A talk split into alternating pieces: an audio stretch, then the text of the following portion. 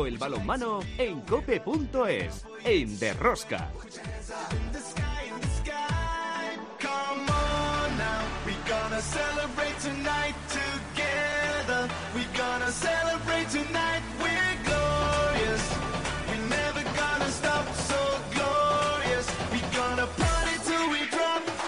Hola, hola, ya estamos aquí otra semana más con todos vosotros. ¿Qué tal estáis todos, amantes del balonmano, seguidores de Rosca? Tras la celebración de la Final Four de la Champions League en Colonia, se acaba oficialmente la temporada de balonmano 2021-22.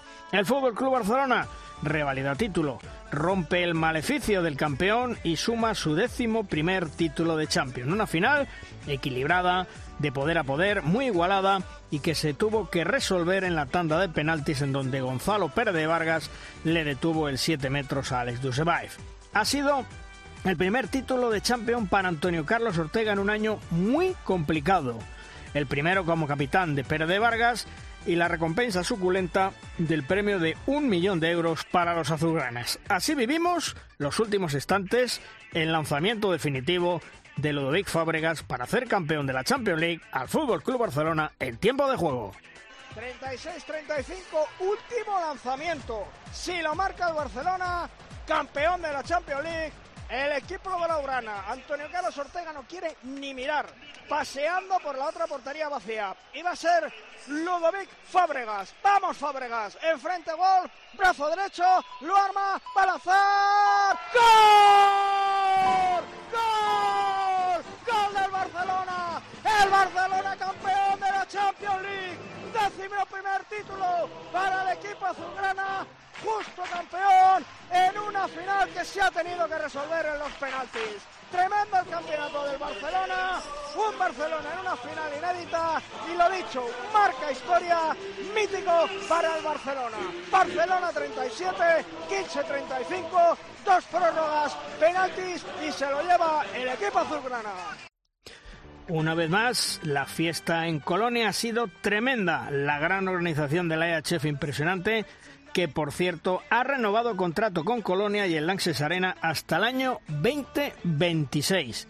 Y atentos, ya se han vendido cerca de 3.000 entradas para la Final Four del próximo año. Hoy tenemos un programazo para terminar la temporada y como cada semana tenemos muchas cosas que contaros. Os recomiendo no os perdáis ni un solo minuto del programa. El balonmano a tope con la copa. ¡Empezamos! En el control de sonido Checho Martínez, en la producción del programa Belén Díaz de Arce al frente de toda esta maravillosa y generosa familia apasionados del mundo del balonmano, Luis Malvar. En Cope Valladolid una semana más, Juan Carlos Samón. Hola, Juan Carlos. ¿Qué tal? Muy buenas. Y en Logroño, Chema Joder. Hola, Chema. ¿Qué tal? ¿Cómo estamos? Pues encantados del Barça, chico. Vaya partidazo, vaya mm, final. Y, al final, como comentamos aquí en alguna ocasión, ¿eh? pequeños detalles, pequeñas cosas que son lo que te llevan, porque la verdad es que, vamos, o sea, fue impresionante y podía haber ganado cualquiera. Gracias a Dios, pues mira, cayó para, para, cayó para el Barça, ¿no? Pero eso no quita que si hubiese sido al revés, temporadón del Barça, ¿eh? Hmm. Sí, porque, eh, con permiso, eh, no es que si el Barça hubiera sido subcampeón de Europa hubiera significado que no ha cumplido el objetivo ni que haya estado a un nivel inferior, no. No, para mucha gente sí. No, no, no, eh, no, Chema, hay que ver la evolución que ha tenido el Kielche de la mano de Talan, ¿eh? Es espectacular. y el que le queda, si queréis ahora, lo hablamos, lo debatimos en la primera tertulia de Derrosca. Si quieres conocer toda la actualidad del mundo del balonmano, descárgate de Rosca en cope.es.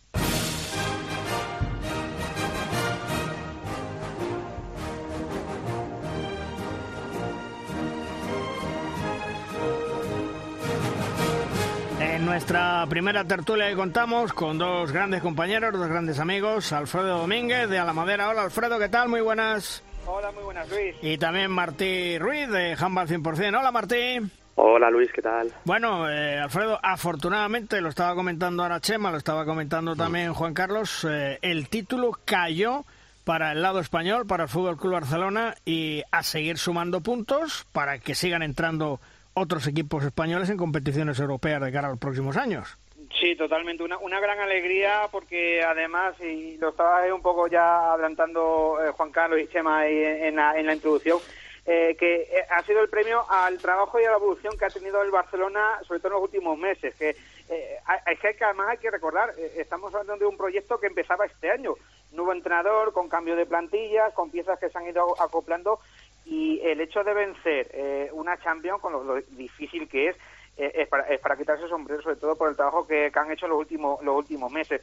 Eh, al final, como decíais, pequeños detalles y, teniendo en cuenta de, cómo fue emocionante la final, que se resolvió como se resolvió, y lo indicabais perfectamente, que si incluso el Barça hubiera perdido, eh, incluso sin llegar a tener 7 metros, es para remarcar muy positivamente el trabajo hecho, pero bienvenido sea, como bien dice Luis, porque los puntos son muy necesarios y más este año que va a haber mucho baile de plaza con la marcha de los equipos rusos y los belorrusos. Porque Martín, me imagino que allí en Barcelona, en Cataluña, eh, a mar de uno se le ha caído una piedra del estómago mm, ganando esta Champions League con todo lo que se ha hablado a lo largo de la temporada. Correcto, correcto. Yo creo que al principio de, temporada nadie se esperaba a un Barça eh, campeón en, en Champions de esta manera, porque al fin y al cabo el Barça creo que ha aprovechado muy bien el buen momento en el que ha llegado a la Final Four y sí, lo demostró durante todo, todo, el, todo el fin de semana.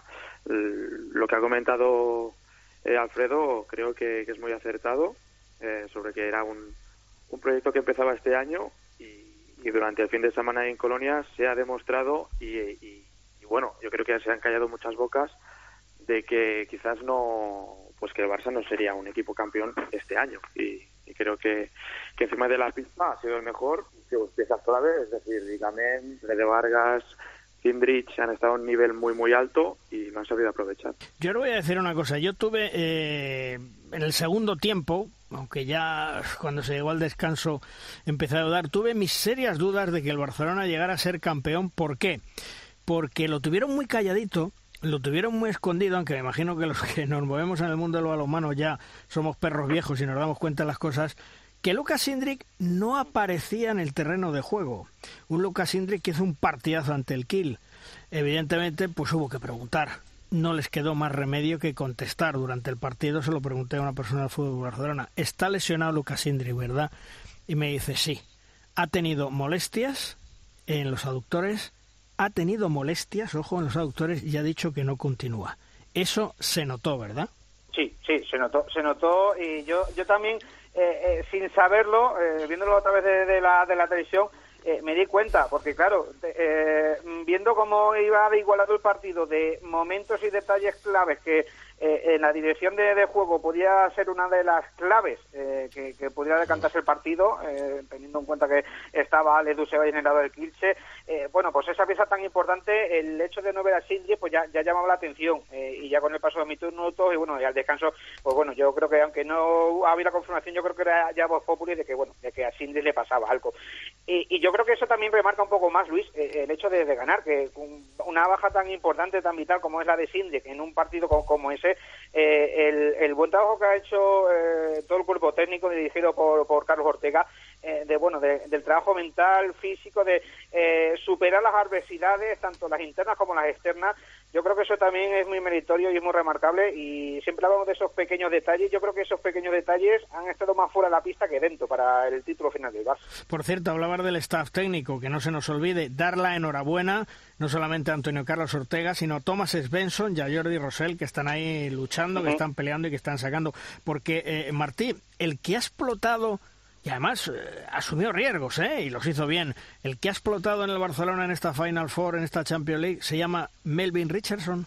Sí, yo lo que comentaba Alfredo, también añadir que, que Findrich es un jugador que ha ganado ya dos Champions, está en su tercera. Entonces, se notó porque al fin y al cabo era un jugador determinante y venía jugando súper bien en, semifinales. Entonces, es lo que tú comentas. Richardson y, también creo que Makuch tuvieron que dar un paso al frente mm. Y eso podía salir muy bien o muy mal. Entonces, eh, también aquí en la televisión catalana lo comentaban, ¿no? Que era como el partido que se había como, como dado el paso hacia adelante eh, en, en un momento quizás difícil en el que estaba en el Barça, que tenía que demostrar eh, pues todo su talento. Y yo creo que, que cumplió con las expectativas eh, no era fácil suplir a Cindrich porque de verdad que mm, el nivel en el que estaba top 5, creo, en esta Champions, top 5 mundial en esta Champions, eh, como uno de los mejores jugadores del mundo y Richardson, tanto en momentos en que quizás eh, se las picó, le entró el balón, luego en la tanda de 7 metros también metió un gol muy, creo que, que dio un golpe encima de la mesa y, su actuación a nivel general fue pues excelsa y también creo que no el Barça no echó de menos a, a por eso porque Melvin y porque Makuch estuvieron a un nivel muy alto Tal vez eh, fue el único que no estuvo mucho a la altura, que se esperaba más de él. Acordaos que era el máximo goleador de la Champions. Sí, bueno, quizás e-, ese, ese papel eh, de, del, no, voy a, no voy a decir de pero a lo mejor de el que tenga que romper en la faceta goleadora, eh, no sé si quizás estuvo más ensombrecido por bueno el, el la enorme Final Four que, hizo Aleix, que, que bueno en, en, esa faceta goleadora, bueno lo de tanto en semifinales como en la final fue bestial. Y, yo remarco más incluso la final porque en la semifinal sí, eh, ya fue llamativo desde el principio y demás, pero en la final a lo mejor con, con toda igualdad, mm, entre comillas, y entiéndaseme bien, no se notó tanto, pero es que hay que recordar que acabó con 10 goles. Hmm. Eh, que, que, bueno, que, que sí, en la semifinal fue un poco el que tiró del momento clave ante el Kill al principio de la segunda mitad, pero es que en la final aportó, estuvo ahí en los momentos importantes y yo creo que también fue clave. Yo creo que al final el propio Dika, que a lo mejor eh, estuvo muy muy bien defendido por tanto Kiel como Kilche, eh, se vio un poco ensombrecido y ahí fue donde el propio Aleix, que para mí a día de, a día de hoy es el mejor extremo del mundo, yo diría top 3 de, jugadores del mundo, eh, tomó las riendas para, para liderar la faceta goleadora. A ver, no, sé qué opináis, Juan Carlos, Chema, Martí, Alfredo. Eh, eh, como dice mi amigo Manuel Lama, niño, estos palistos. ¿El más listo se llama Leis Gómez? Vamos a ver, eh, si eres listo y eres el mejor encima, y, mm, sabes de qué va esto, pues tienes mucho ganado, ¿no? Yo creo que Aleix Gómez es un jugador que desde la posición en la que juega, donde eh, desde Juanín yo creo que no teníamos una referencia similar, eh, a mí me parece que es un jugador completamente diferencial. Sabe leer el ritmo de juego, sabe cuándo es necesario aparecer, sabe cuándo es necesario fijar a un contrario para que sus compañeros tengan eh, mejor posibilidad de terminar un ataque. Me parece que Aleix Gómez hoy por hoy es un jugador que si no existiera habría que inventarlo. esto está claro. Hombre, además yo os voy a hacer una cosa, no sé si estaréis de acuerdo conmigo. Yo mm, digo que es el hombre de hielo, porque tiene una seguridad, una tranquilidad, una frialdad para lanzar los 7 metros. claro, es que tú ten en cuenta, Luis, que eh, para, el Barça un 7 metros es gol, sin lanzarlo. que, te, que le piten un 7 metros a favor, para el Barça es un gol a favor. Porque Aleix Gómez es prácticamente infalible. Y que eh, en algún momento el portero pues atina con, el, con la trayectoria, pues va a pasar, pero es tiene tanta gama de lanzamientos y sobre todo es capaz de marcar un lanzamiento y ejecutar otro con el mismo gesto que a mí me parece, me parece un jugador descomunal, ya digo, diferencial completamente. Y además date cuenta que es, que es eh, a ver, es que eh, estamos, dices, es la final de una Champions, hay que tener una cabeza eh, a pesar de que, lógicamente, cualquiera de los que estaban ahí son grandísimos jugadores, ¿eh? pero tú mira el esfuerzo que tienes que hacer. Tienes que jugar dos partidazos en 24 horas.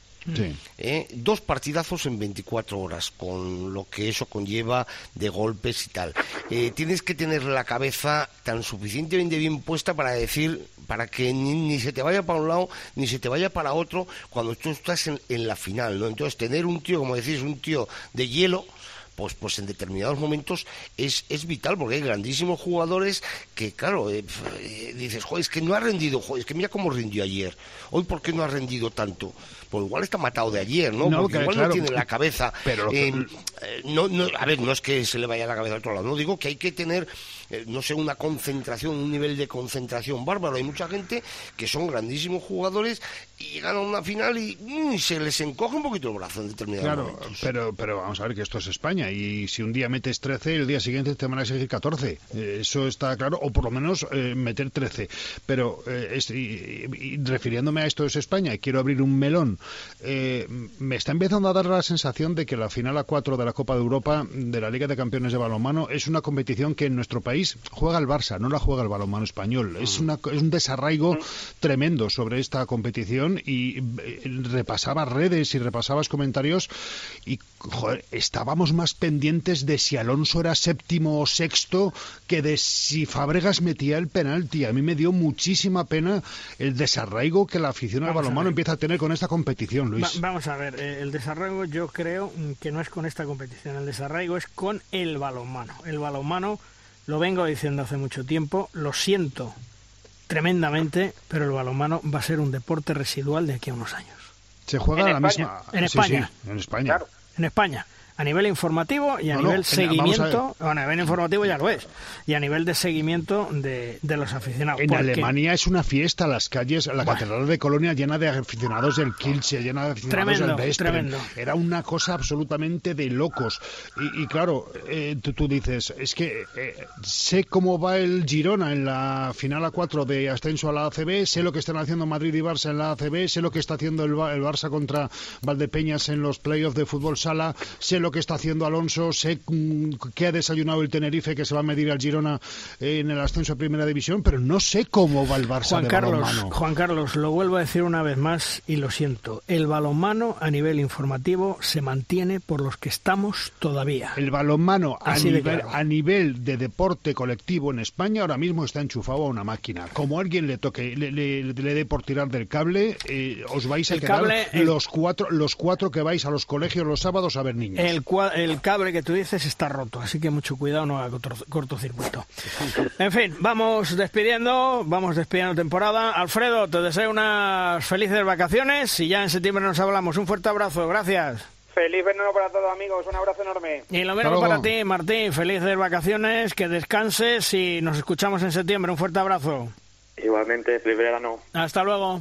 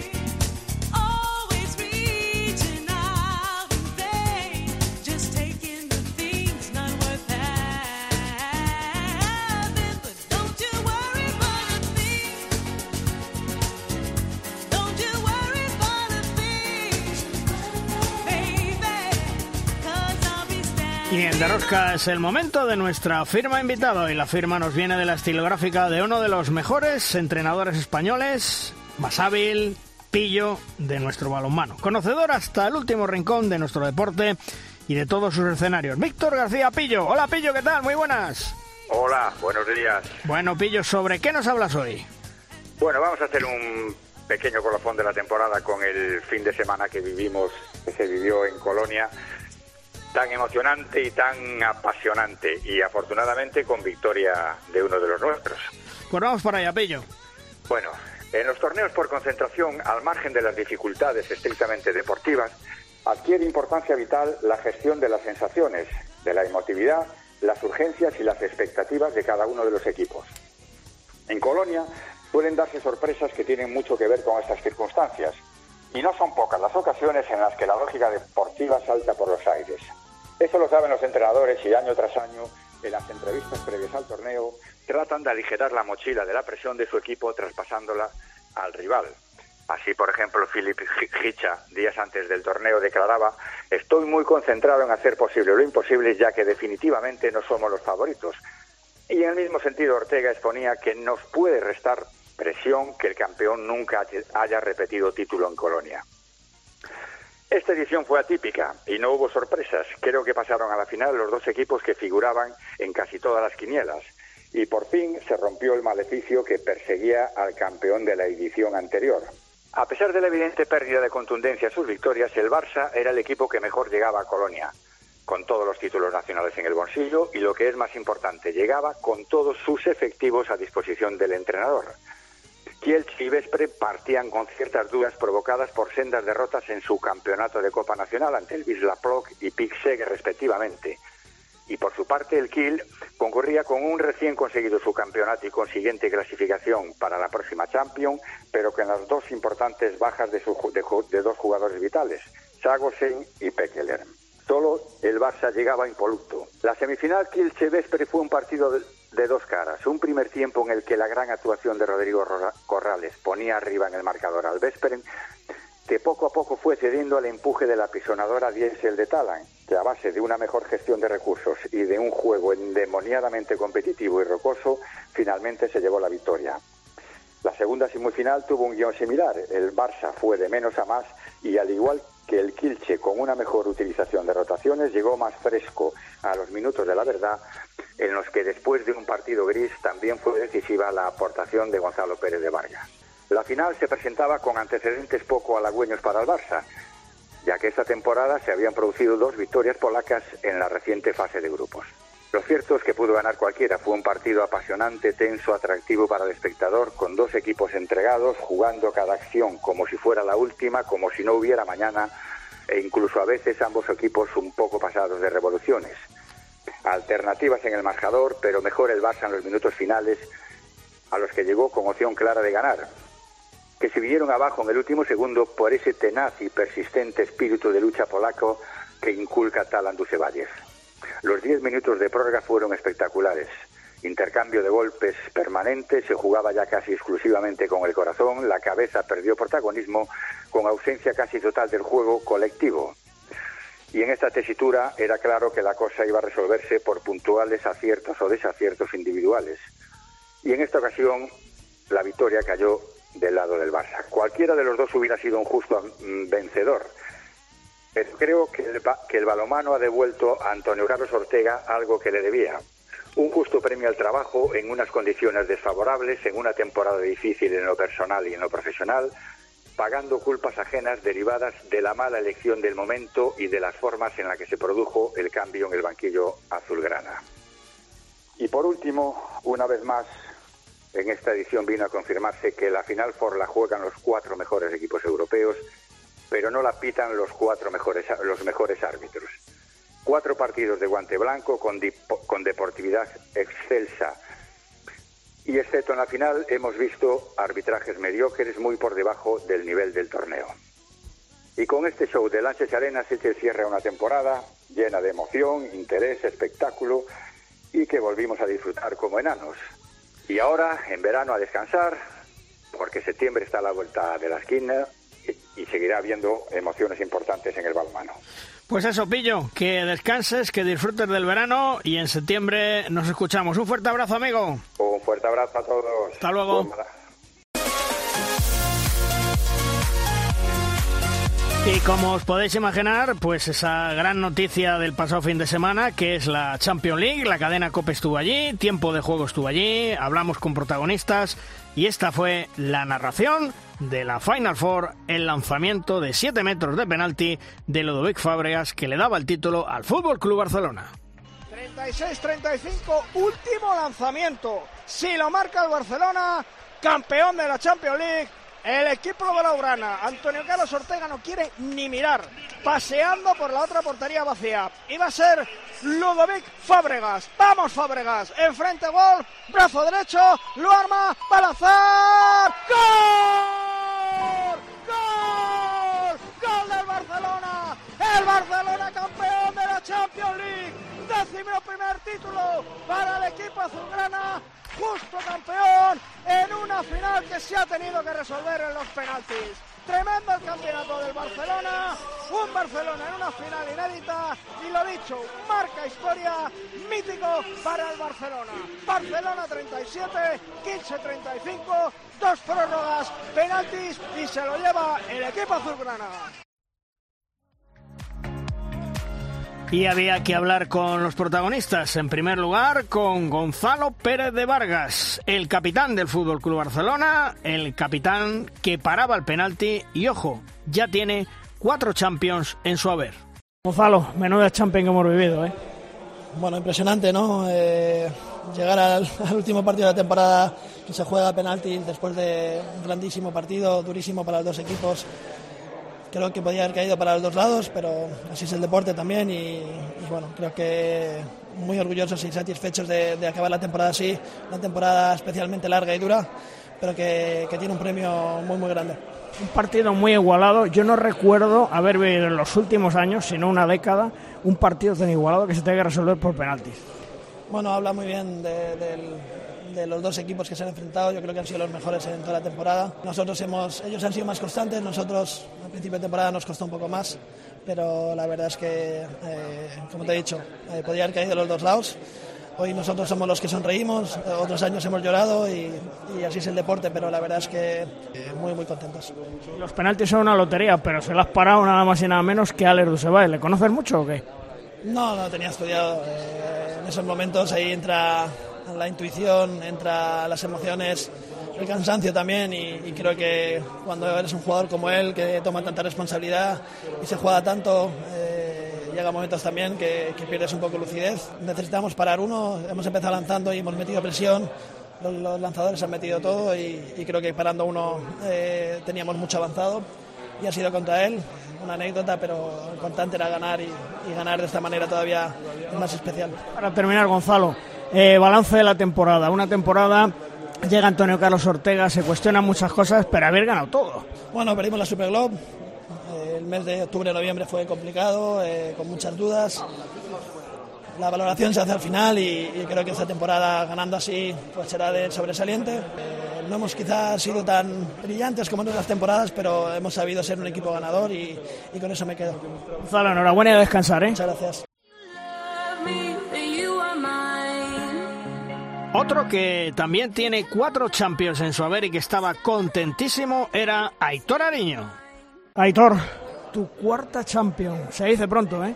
Sí, la verdad que, muy feliz por, esta cuarta Champions. Un paso más, más cerquita de las leyendas del club y de la gente de la casa. Oye, ¿esta ha sido la Champions que más te ha costado?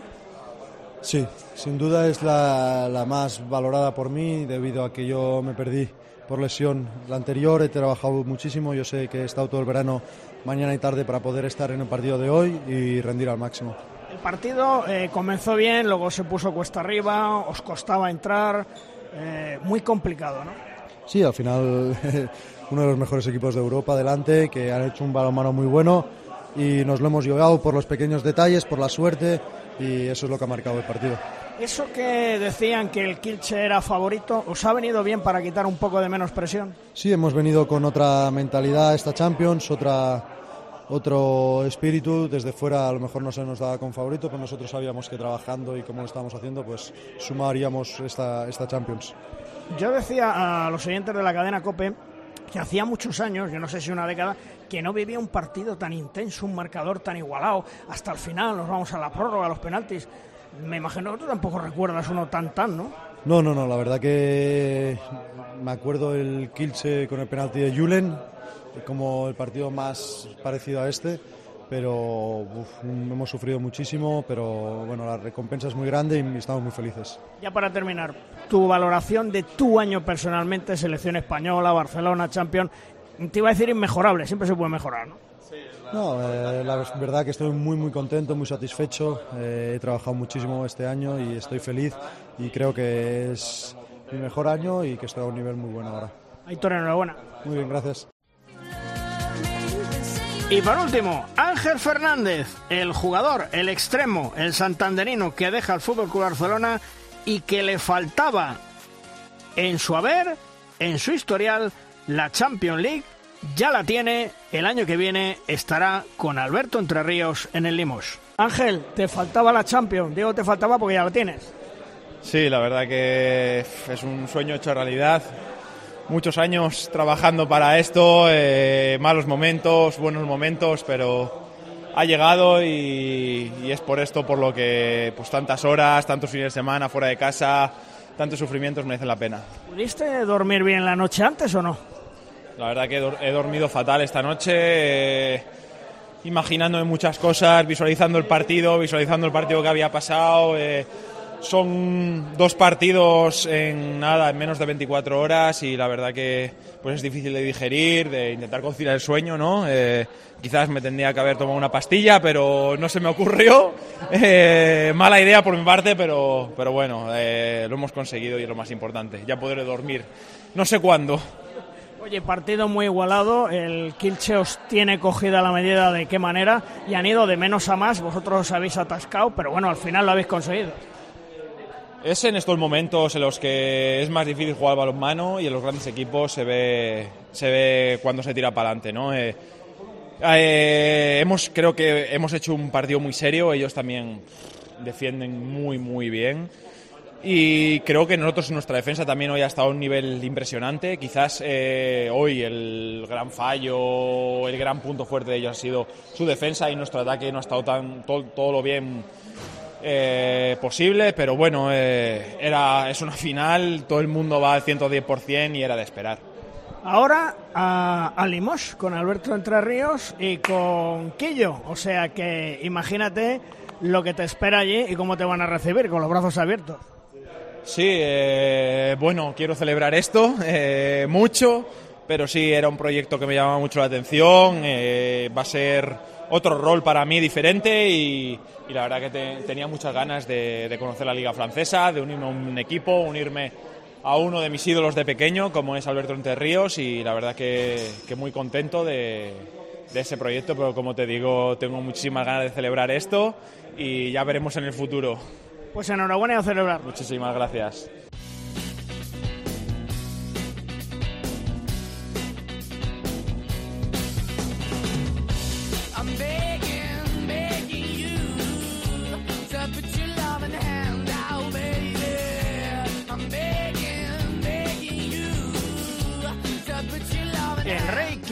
Lazarov, uno de los eh, jugadores de balonmano más importantes del siglo XXI, se ha retirado a sus 42 años. Jugador que ha pasado por el Zagreb, Bezpren, Real, Atlético de Madrid, Barcelona y Nantes. Máximo realizador de la Champions League, de la Liga de Campeones, con 1.287 tantos y sobre todo un profesional ejemplar dentro y fuera de la pista que sin lugar a dudas ha dejado su sello personal para la historia. Ahora su nueva faceta es dedicarse en exclusiva a ser seleccionador masculino de Macedonia. Hola Kiro, ¿qué tal? Muy buenas. Buenas tardes, buenas tardes a todos. Soy bien, ¿y vosotros? Muy bien, muy bien. Oye, eh, te retiras y me imagino que ha sido una decisión difícil de tomar, ¿verdad? Oh, uh, sinceramente no era difícil porque tengo ya años y tenía dudas de tirarme antes, pero como me fui en, en Nantes a jugar ahí, como hemos empezado a jugar bien, ganar partidos, nos hemos clasificado dos veces en Final Four con un club que no era uno de los mejores, ah, entonces la gente como pasaban los años uno tras uno me dijeron uno más uno más uno más entonces en final me, quedé cinco años ahí, y, pero tenía previsto retirarme antes, pero como me sentía bien y como hemos hecho con buenos resultados, entonces ya me, me, me he retrasado un poco con uh, retirarme, pero bien. Final me ha salido bien a mí, en el club, en la gente que lleva en el club, y al final quizás es un récord con 42 años jugar en alto nivel, pero Ah, de verdad que estoy muy contento, muy contento, porque cuando ves que la gente que te creen y que te confían está contento, entonces yo un poco más. Eh, hablas del balonmano de alto nivel, me imagino que tendrías que hacer una preparación física especial para, para rendir como tú querías, ¿no? Ah, preparó, preparación física, sí, sí, claro, hay que cuidarse, hay que cuidar tu cuerpo, hay que conocer tu cuerpo, y entonces bien yo creo que aunque tenía años uh, lo más importante es experiencia pero cuando cuando eres un uh, jugador con más experiencia que ha pasado todo buenos entrenadores y partidos difíciles y sobre todo la liga francesa después de tener liga Sobal y liga Hungría y liga croata la liga francesa con tantos años no era fácil jugarla. Entonces, con la experiencia, pero cuidarse sobre todo, a comer bien, como decir, comer bien, a ir más más veces en gimnasio, entrenar menos balonmano, entonces eso eso quiere decir que es una experiencia más. Entonces podía jugar más años en un alto nivel. Hmm. Eh, el gol y tú, Kiro, eh, siempre habéis sido un equipo, porque eh, ¿qué es el gol para Kilo Razarov? ¿Qué es el gol? Sí. A gol, a mí yo soy un goleador, ah, de verdad un goleador y cuando marco me gusta, me siento bien, entonces toda mi carrera tenía muchas ganas de marcar goles y he marcado mucho, bastante en todos los partidos que jugué con el, uh, con el clubes. Entonces, uh, marcar un gol me, como, como decir, uh, me quedaba vivo, vivo como jugador, como persona, pero yo pues, no solo gol, yo, yo sabía dar muchas asistencias también, jugando con los pivotes, con los extremos, no jugaba tanto en, mucho en defensa, pero creo que en estas calidades que, hemos hablado de gol, de asistencias y jugar colectivos, creo que creo que me quedé muchos años en un alto nivel. Mm. Lo que está claro es que eh, en el balonmano no hay jugadores ni jóvenes ni viejos, sino buenos o malos, ¿verdad? Sí, eso he dicho muchas veces dando entrevistas y, y así y ahora como entrenador lo veo así porque jóvenes son importantes, pero desde desde pequeños se, nota, se ve que un jugador va, va a estar bien o no. Entonces, tener los viejos si están buenos, así está bien, porque yo soy un ejemplo para cuidarte eh, hasta 42 años, un club como, como Nantes, eso significa que te cree y que no, no, no te no te tiene porque eres ah, guapo, porque estás ah, dando calidad sobre el terreno y también ah, yo estuve hasta mis 37 años en Barcelona, entonces se conocen las reglas en Barcelona que los jugadores que tienen años ya no existen ahí, pero yo tenía esa suerte jugar en Barcelona hasta mis 37 años. Hmm. Entonces, sí, tenéis razón que ah, no hay jóvenes y viejos, hay buenos y malos jugadores. Hablabas del, del, Barcelona, has pasado por muchos y grandes equipos, pero tal vez eh, el Fútbol Club Barcelona es donde más has crecido, el que más te ha marcado o no. Ah, ah, yo digo que mi etapa en España me he crecido más después de venir desde Zagreb en, en Ciudad Real, Atlético Madrid entonces eh, yo he crecido mucho como jugador, aunque tenía 30 años ya, y con eh, entrenadores que tenía como Taban Dushebaev, como Pasky. Entonces eh, es verdad que he crecido como jugador. He crecido como jugador y por, e, eso esa, esa ventaja que tenía a trabajar con, con Taban Dushebaev y con Pasky me ha permitido jugar hasta 42 años entonces, uh, esto era una decisión muy buena, decidir venir en España, porque sabemos todos que los entrenadores españoles y, selección de España es, ah, son y es uno de los mejores de, Europa en los últimos 10 años. Mm. ¿Has podido aprender eh, mucho de tu último entrenador, de Alberto Entre Ríos, en el Nantes?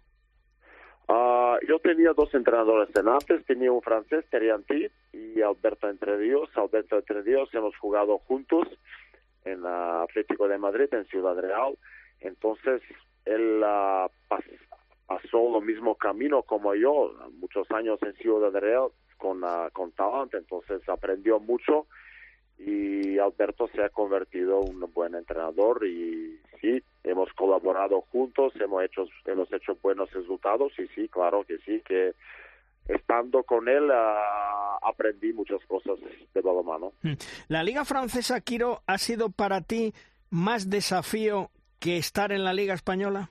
Uf, ah, en la Liga Española se aprenden las cosas que no lo conoces, no lo sabes, no está tan dura, sobre todo cuando juegas en un club como Barcelona, pero se puede aprender y creo que la Liga Sobal es sobre todo bien para los ah, jóvenes, jugadores jóvenes, pero la Liga Francesa sí que era un desafío grande para mí y me he sufrido mucho, me he sufrido mucho con esta liga porque es ah, una liga muy dura, muy difícil para jugar y siempre con antes cuando teníamos para jugar a Liga de Campeones o Liga Francesa cuando teníamos partidos, entonces me sentía mejor aunque teníamos un oponente más fuerte en Liga de Campeones, pero me sentía mejor jugar a Liga de Campeones que Liga Francesa, porque la Liga Francesa es de verdad una liga muy, muy, muy dura y no es fácil para jugar y por eso era un desafío mucho más grande. Eh, tú has dicho que eh, la confianza se crea con trabajo duro, compromiso, constancia y calidad. ¿Ese va a ser tu lema ahora como seleccionador de Macedonia, Kiro? Uf, ya, ya empecé un año como trabajo como seleccionador de Macedonia. Dos veces nos clasificamos, una vez para europeo y uh, ahora campeonato del mundo con una país pequeña. Es, no es fácil con jugadores que tenemos porque no tenemos muchos jugadores. Hemos cambiado mm, la generación y estamos empezando de cero, pero estamos en un buen camino y sí, estoy consciente que como jugador era difícil para, para crecer, trabajar y hacer lo que he hecho, pero como entrenador mucho más difícil y las palabras que habéis dicho vosotros sí que son verdad y hay que estar uh, hay que estar uh, hay que trabajar mucho para repetir el uh, suceso que, que tenía como como jugador para tenerlo como como, como entrenador también. Hmm. Eh, por lo que dices, Kiro, eh, como seleccionador de Macedonia ahora, te queda mucho trabajo por delante.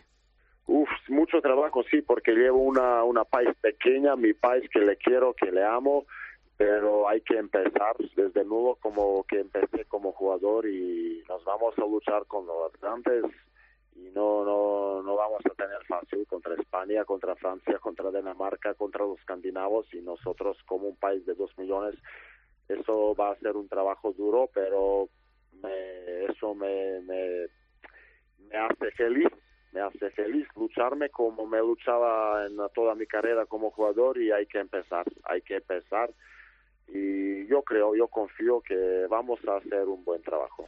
Ya para ir terminando, Kiro, eh, la verdad es que hay que decir a los oyentes que tú siempre has hecho las cosas con mucho amor y que has superado los límites. Ah, sí, así, así, sí, yo, yo confío, yo siempre, siempre me luchaba, siempre me luchaba y si enseñas una vez hay que enseñar todos los días, todas las semanas, todos los años, no es una vez que haces algo y es suficiente. Y ya lo tengo esta experiencia y tengo tengo claro que tengo delante por mí, entonces uh, nos vamos a luchar, nos vamos a luchar y pero eso que trabajo lo amo mucho y me, me, me hace feliz y por eso creo que que voy a intentar hacer uh, buenas, casas, buenas cosas como entrenador uh, así. Kiro, eh, te deseo mucha suerte, que te vaya muy bien con la selección de Macedonia. Eh, gracias por todo lo que le has dado al balonmano y le vas a seguir dando, afortunadamente, porque continúas dentro del mundillo del balonmano. Te lo dije en Colonia, te lo digo en persona, eres eh, un gran jugador, sobre todo una gran persona y eres historia viva del balonmano mundial y por eso es muy importante que sigas vinculado desde los banquillos para que la gente aprenda todo lo que tú puedes aportar. Kiro, muchas gracias por, por atendernos y mucha suerte. Un fuerte abrazo, amigo. Muchas gracias por buenas palabras y os deseo todo bien. Saludos a todos en España. Un fuerte abrazo, Kiro.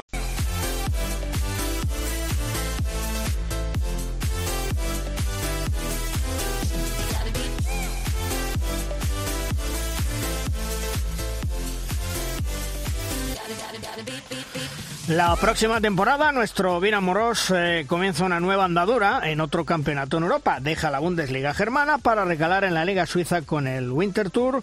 Un nuevo reto, una experiencia novedosa, sus 38 años para el gran defensor de los hispanos que tantas alegrías nos ha dado. Hola Viran, ¿qué tal? Muy buenas. Muy buenas. Bueno, oye, eh, cambiar la Bundesliga por Suiza, mm, un reto más, una experiencia más. Sí, sin duda. Eh, un reto diferente a lo que he hecho durante toda mi carrera, eh, ya que, bueno, como todo el mundo sabe, Fadi Winters tampoco es eh, uno de los grandes equipos de Europa y la Liga Suiza una de las más fuertes, pero la verdad que es, eh, va a ser algo diferente, pero creo que muy enriquecedor para mí y, estoy con, mucha ilusión. Mm, me imagino que tenías más ofertas, pero ¿por qué te has decantado por, por Suiza? ¿Porque tenía mucho empeño en ti? ¿Porque lo viste claro?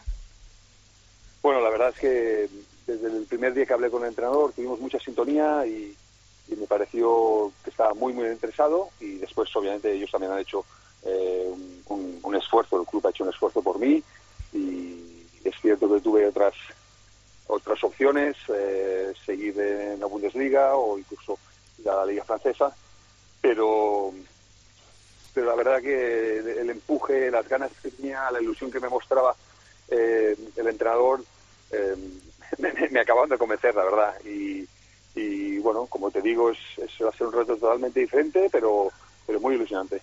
Sí, porque eh, lo cierto es que estás convencido que es la decisión correcta para tu carrera, eso lo tienes clarísimo, ¿no?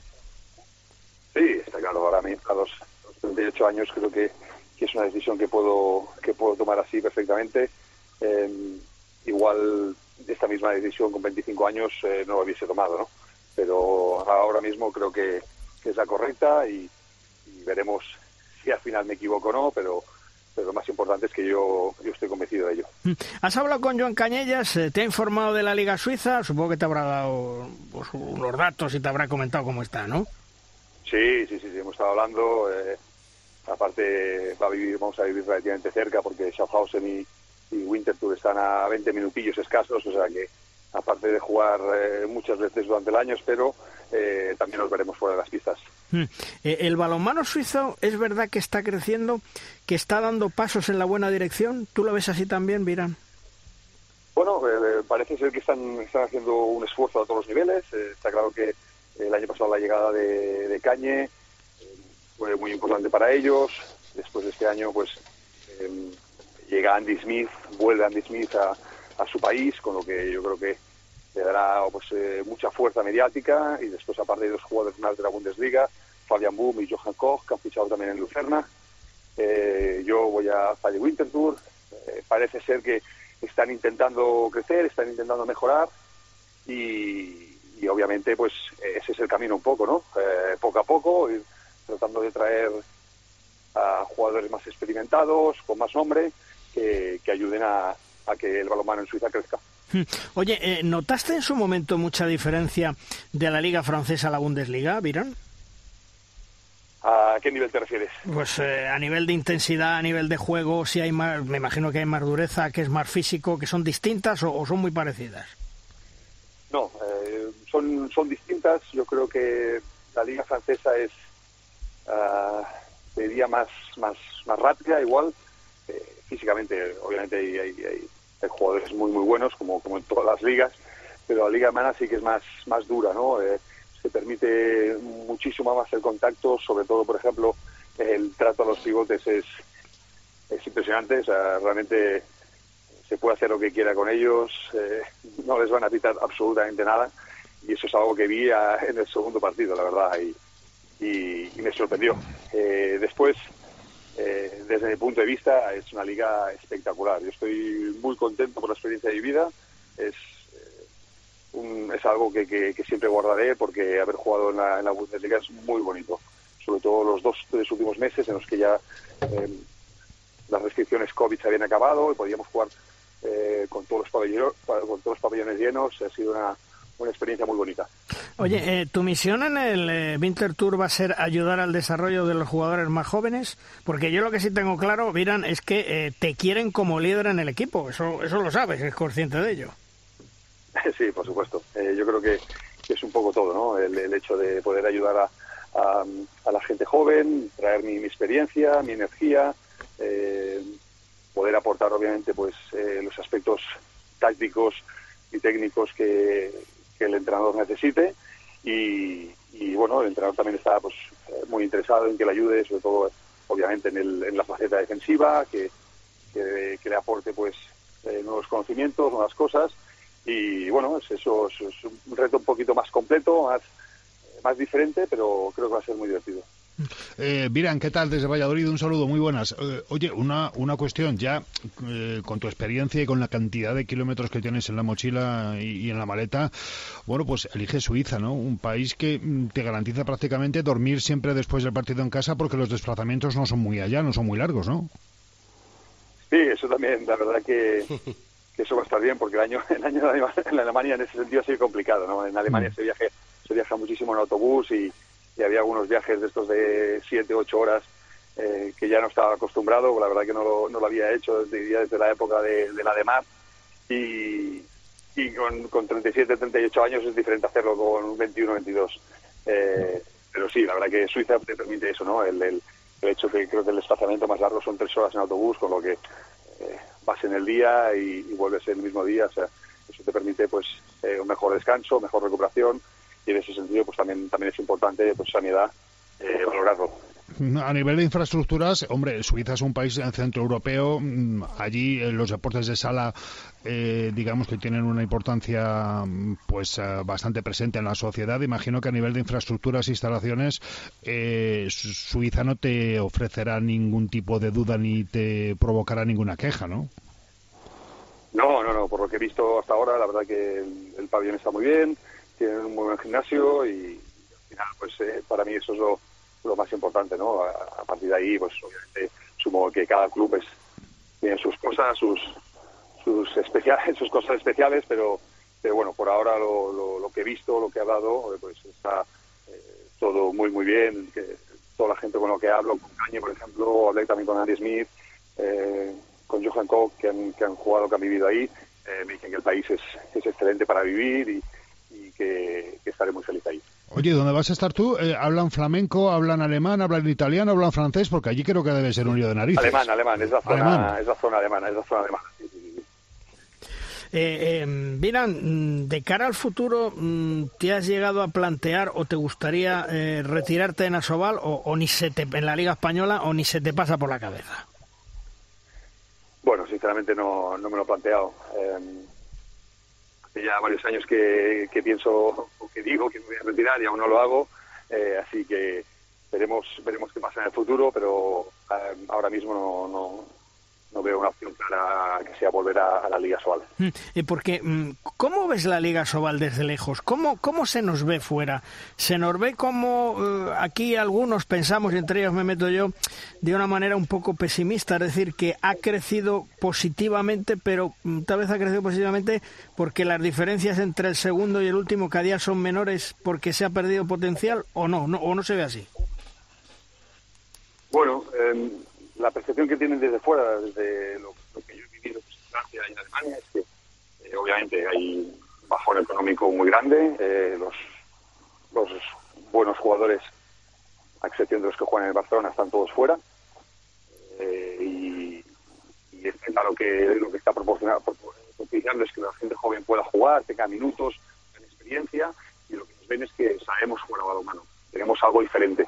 Y eso se ve cuando, por ejemplo, jugadores eh, que se van al extranjero, al extranjero, en Francia, pues ves la calidad táctica eh, que aportan y, esos detalles es lo, que lo que gustan fuera de fuera de, nuestras fronteras, ¿no? Eh, sin ir más lejos, pues la repercusión que, que, han tenido muchísimos jugadores en, estos años en, en, otras ligas, marcando diferencias, siendo importantes, y jugadores que se han formado en la Soval.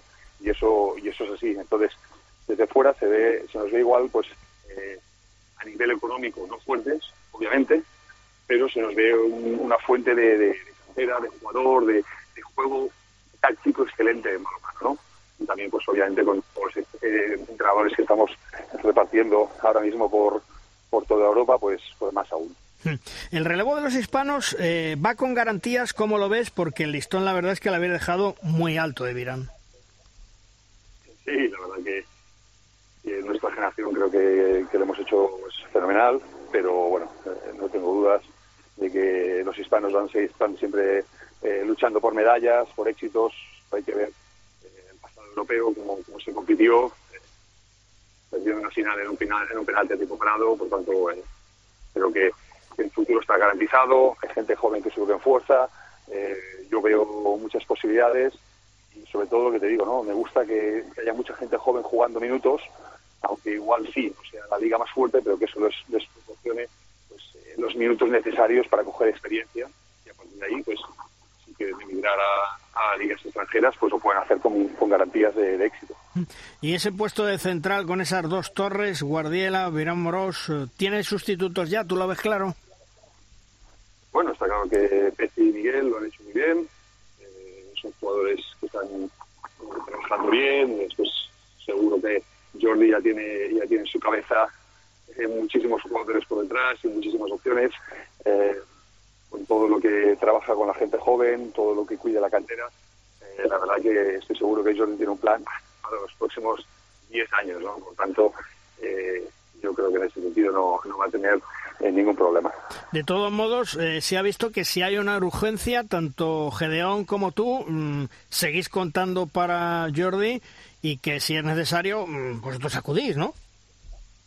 Sí, yo le, tuvimos una conversación con Jordi en octubre, noviembre, en el que en el que comentamos pues, esta situación, ¿no? El a gente joven de cada este europeo y perfectamente, incluso si, si, si, hubiera algún problema, algún percance, alguna lesión, eh, en aquel momento pues con, COVID, eh, si estaría disponible ahí, le, dije le dije que por supuesto, que no tenía ningún problema, que yo siempre encantado, porque para mí eso es, estar con mi grupo de amigos y, lo hago pues encantadísimo, ¿no? Y eh, de hecho sube a, cerquita de ir a, al europeo en un momento y, y final, pues eh, por suerte el jugador se recuperó y no, no hubo ningún problema en ese sentido. Eh, y después, de hecho, estuve en la concentración de, marzo cuando me llamó, sin problemas y encantado, como te digo.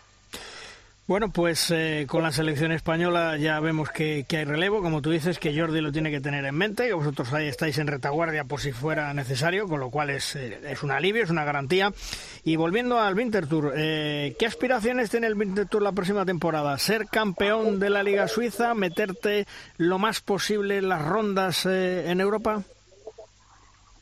Sí, bueno, yo, creo que hay diferentes objetivos, ¿no? Sobre todo al final el tema de la Liga Suiza es que eh, la liga regular vale para decir los puestos de cada playoff, eh, que es algo que, no he hecho nunca en, en, toda mi carrera.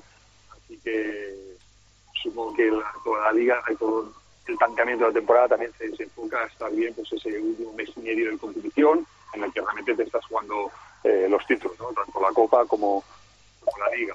Y a nivel europeo, pues obviamente es más complicado, Aún no sé si está claro si vamos a participar en la IHF o, en la Challenge.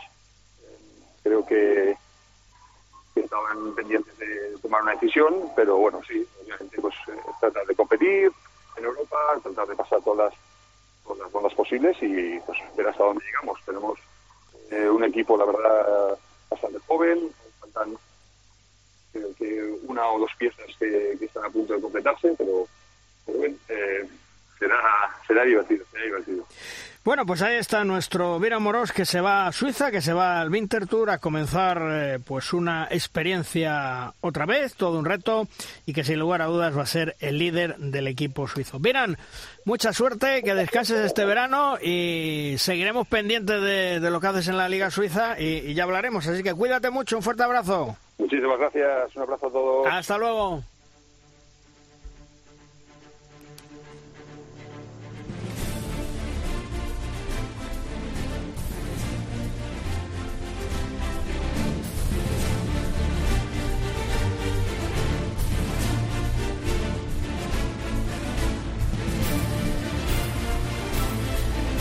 En Derrosca llega nuestro tiempo de debate.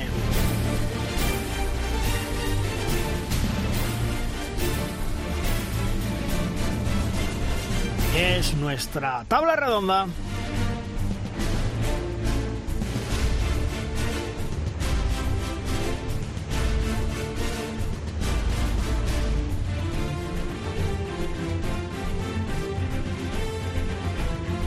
La última tabla redonda de la temporada 21-22.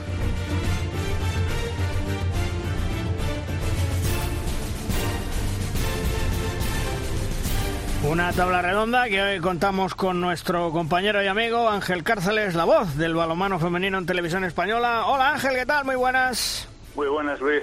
Bueno, ¿qué? ¿Sufriste mucho en esa Final Four del Barcelona con el Kilche? Porque, vamos, eh, yo lo dije en la retransmisión, lo dije luego allí en el propio pabellón, mm, hacía, no te voy a decir una década, porque, porque no, pero muchísimos años que no se vivía una final tan intensa y que se resolvía con lanzamientos de 7 metros. Pues a mí me recordó mucho la del Flensburg, pero con un desenlace distinto, ¿no? Eh, y, y, la verdad es que si, si vas a sufrir para que luego tenga ese final tan tan mágico, fantástico, ¿no? Pero te, me temía lo peor, me temía eh, que como le ha pasado ya al Barça otras veces, la historia se repitiera en negativo, ¿no? Afortunadamente, eh, lo que hizo fue darse la, la reválida, ¿no? Es decir, poder convertir en una historia positiva eh, pues el hecho de ganar eh, la Copa de Europa eh, y ser el primer equipo que lo consigue dos años seguidos en Colonia en 18 años, ¿no? Entonces, en ese sentido, pues sí, valió la pena sufrir.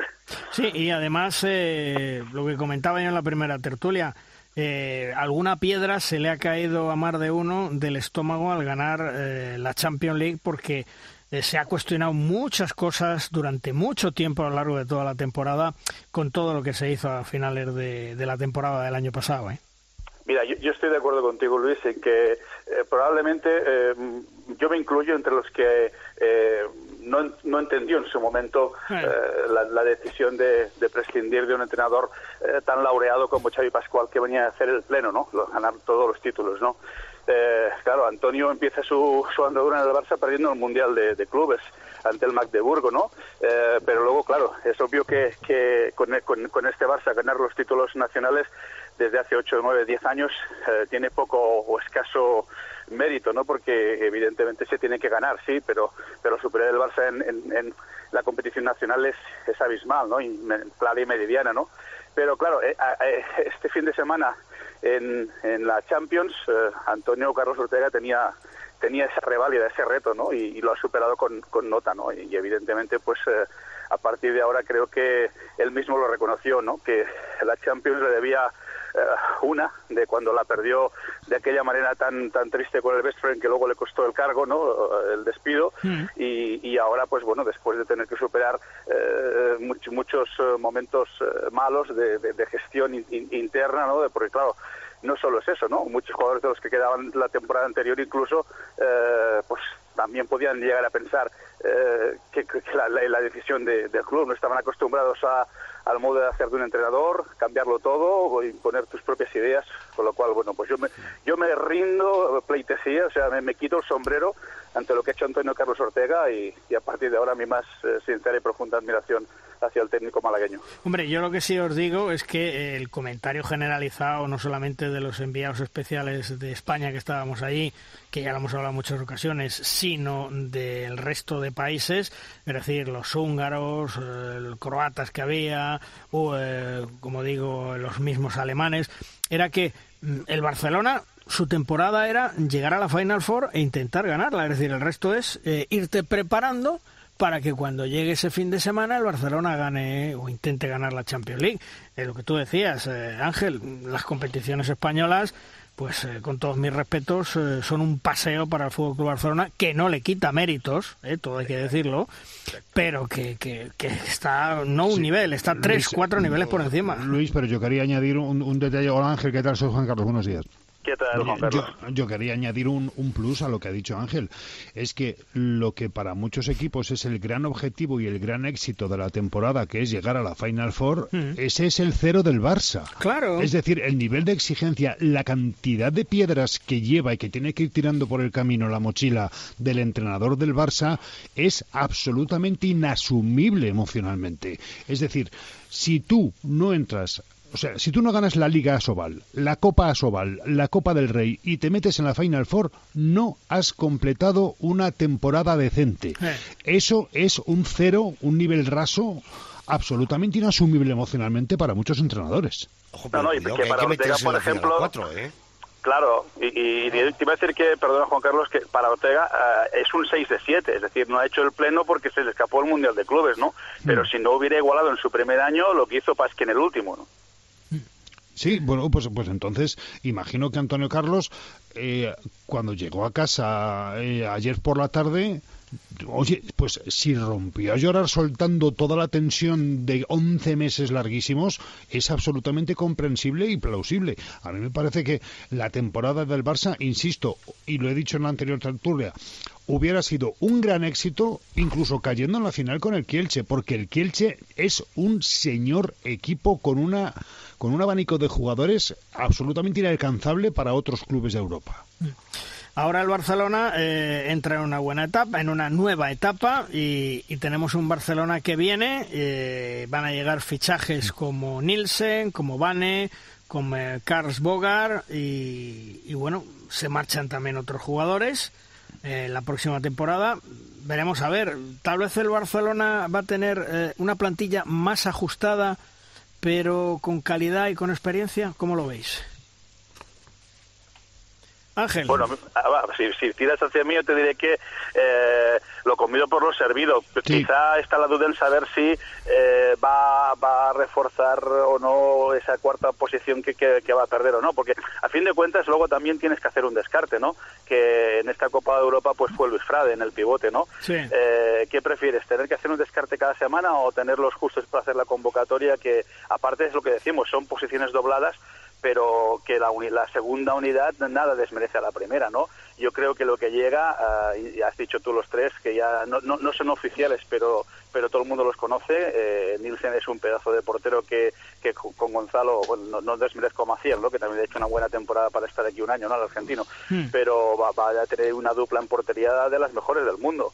Uh, y, y, y, Nielsen pues es un portero de largo recorrido pues ya veremos hasta cuándo nos dura Gonzalo ojalá sean muchos años no uh, nadie lo va a descubrir no la fuerza que tiene el, sueco no uh, y, el otro que Hampus Vane bueno a mí lo, al llegar a Hampus Vane sí que me sabe mal porque yo creo que Ángel Fernández a pesar de que ya sabía que también venía por un año el santanderino ha hecho una muy buena temporada y quizá era de los que en este Barça podían seguir encajando y seguir teniendo continuidad, ¿no? Pero, pero sí que es verdad que, el plantillón que va a tener nada va a desmerecer al que de la temporada que viene al que tenía eh, esta y creo que incluso eh, sale ganando.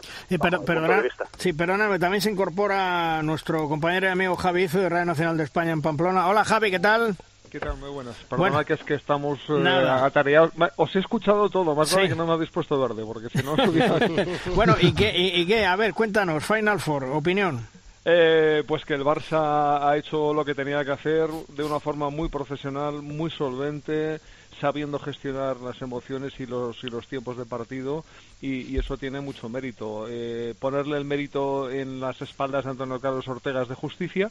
Como decía eh, Ángel, yo también era de los que me parecía incomprensible lo que ocurrió con Pasqui, pero el trabajo de Antonio Carlos yo creo que es eh, bueno incuestionable y, los resultados están ahí a la vista. Y fíjate, a renglón de lo que se explicaba Juan Carlos, yo tuve una conversación privada con, Pas, con Pasquin, perdón, con, con Antonio Carlos hace un mes y medio, así dos meses, y, y me decía, ¿no? Me decía mira, yo sabía que entrenar al Barça iba a ser mm, difícil o duro, pero tan duro no me lo imaginaba. O sea, que realmente la gestión de eso ha sido tan brutal que no me extraña la llorera que se pegó luego ahí en el Lases Arena, eh, Antonio, porque, porque sí, porque había mucho contenido. Entonces, eh, ah, no, no fue sino el reflejo de, de sacar la, esa especie de, medio frustración anímica que, que ha sido contenerse eh, por entrenar el desgaste que, que lleva a entrenar el Barça y además cuando los resultados te acompañan, pues lágrimas de alegría, ¿no? En cuanto a las nuevas llegadas, eh, yo creo que el Barça siempre tiene el mismo el mismo problema, ¿no? Porque yo hace tres temporadas estábamos más o menos manteniendo esta tres o cuatro temporadas esta misma conversación, ¿no? Con la eh, llegada de Hicha del polaco a, la plantilla. Bueno, pues lo que iba a ser un salto de calidad, al final entre lesiones y falta de acoplamiento, pues se quedó en uno más o, incluso restar. Eh, al Barça lo que le puede pasar es que como se acoplen los jugadores que vengan a la dinámica, a lo que necesita el grupo, eh, el éxito está garantizado, pero como no lleguen a acoplarse y no lleguen a entrar en dinámica, puedes tener un problema serio. Ese es el problema del Barça, que el nivel es tan alto, tan alto, tan alto, que como un jugador esté al 98 en lugar de al 100%, se nota. Sí, pero yo también en ese sentido te diría, por ejemplo, y eso es un gran mérito de Antonio Carlos Ortega, eh, al menos en, gestión de grupo y gestión de partido. Eh, claro, eh, juegas una final con el Kielce, que te ha ganado los dos partidos en, el Palau y, en Polonia, y, no puedes contar con, digamos, tu playmaker, tu jugón, que es Sindrich, ¿no? Pero le da la confianza a Richardson y vaya partidazo que se cascó Melvin en momentos importantes. Es decir, eso también eh, es, mérito del entrenador, ¿no? De, saber eh, darle a cada jugador su rol en cada momento, ¿no? Y yo por eso digo que más allá de los títulos, que yo puedo entender perfectamente la presión eh, que tenía Antonio Carlos y, y, cómo se le ha quitado de encima y esas lágrimas de, de rabia, de impotencia, de satisfacción, de, de alegría en cierto modo, pues eh, eh, entiendo perfectamente eso, ¿no? De, que, de que tiene, eh, más allá de los resultados, que saber gestionar un vestuario y un entorno, sobre todo un entorno que para nada es fácil, ¿no? Ah, tienes tanta versatilidad de jugadores que estoy convencido que si pones a Richardson de portero, fijo que para. O sea, eh, por ejemplo, ¿no? Eh, se te lesiona Cindrich, vale, pones a Makuch, de acuerdo, no acaba de funcionar del todo, sale Richardson. Es que tienes tanta versatilidad, que, esa es la riqueza y, y, la, y la brillantez que te, que te aporta tener un plantillón como es el del Barça. Y yo creo que va mejor, me preguntabais por los, por los nuevos, es que va mejor, es que va mejor. O sea, sin duda, ¿por qué no va a aspirar a, a ganar la tercera consecutiva. Es que yo creo que ahora mismo, es el, principal favorito, claro. Sí, sí, Oye, y, hablando de otros temas, eh, ¿qué os parece que esté en marcha, vamos a ver cómo se desarrolla eso, la Supercopa Ibérica? Podría ser interesante y bueno para el balonmano español. A mí me gusta más que la Sobal. Que la Copa Sobal, sí, porque la Copa Sobal es una copa del torneo de la galleta. Eso Yo haría, haría una liga conjunta, eh, pero vamos, de, partidos, de muchos partidos, ibérica. Bien. Yeah. Está, está Sí, Ángel, sí. No, que yo creo que es interesante porque creo que el formato es también para la femenina, con lo cual, eh, evidentemente, creo que el acuerdo va más allá simplemente de una competición. Creo que es un poco promocionar esa candidatura uh, hispano-lusitana para, para el próximo europeo, ¿no? Con lo cual creo que, que a ver, eh, como, como estrategia de, divulgación, de promoción y de consolidación de, dos países a, a, nivel de balonmano, pues me parece perfecta, ¿no? Y, y en ese sentido creo que si además eh, los resultados acompañan y es una eh, competición pues eh, equilibrada, pues, pues, evidentemente ya sabemos el nivel de, del Porto, del Sporting, de, los equipos portugueses en relación a, lo que pueda tener el Barça y el segundo clasificado que este año ha sido Granollers, ¿no? No sé, yo creo que como, como competición y como, como banco de pruebas es, es, muy interesante y, y, ojo, mm, si funciona, ¿por qué no aplicarla a otros deportes, no? Sí. Oye, y balance de la temporada, mm, ¿cómo hacéis cada uno de vosotros? Por ejemplo, Javi, ¿qué balance me hace de esta temporada 21-22? Uy, no sé, me pillas un poco ahora con, la cabeza un poco despistada. Hmm. Eh, pues que el Barça sigue haciendo eh, ese papel que, que, se le espera, que, que le corresponde, le acompañan los títulos, con lo cual poco que reprochar al, al, Barça y que el resto pues hace lo que puede, ¿no? Eh, em, yo sigo poniendo, destacando el, el valor que tiene eh, el resto de la Soval, ¿no? Y cuando digo el resto lo sabéis que lo digo con mucho cariño porque no deja de ser una competición en la que los jóvenes siguen creciendo, en la que seguimos exportando talento, hmm. por desgracia exportando, pero seguimos exportando, que hay que despedir con honores a, gente como el Quillo, como Moyano, como gente que, que se retira con, con todo y, que a partir de ahí sigamos disfrutando, porque, porque tenemos cantera para rato, tenemos eh, equipos para rato de mayor o menor potencial, pero que a mí no me quiten eh, la ilusión de, seguir viendo balonmano de calidad, que es lo que yo todavía considero que, que tenemos en este país. ¿Y tú, Ángel? Bueno, yo por la parte que me toca, porque creo y comparto 100% lo que ha hecho Javi en eh, la competición masculina de Asobal, te diría que me gustaría que Asobal en algún momento de, los próximos años eh, siguiera el modelo de, la Liga y Guerreras de Iberdrola, donde bueno, pues el próximo año volveremos a disfrutar en, las canchas del talento de Marta Mangué, de Almudena Rodríguez eh, y, y, a otras jugadoras que han decidido, o Paulina Pérez Bufor, que han decidido regresar, ¿no? Es decir, que en principio, bueno, pues está muy bien que los, los jugadores se curtan fuera que también aprovechen el tirón económico para, para hacer eh, caja y tener eh, un sustento eh, de futuro, pero que, hombre, ojalá la Soval pues pueda recuperar a todos esos jugadores que están ahora mismo mismo fuera, ¿no? Un Ian Terrafeta que, que pueda volver, pues sería sería fantástico, ¿no?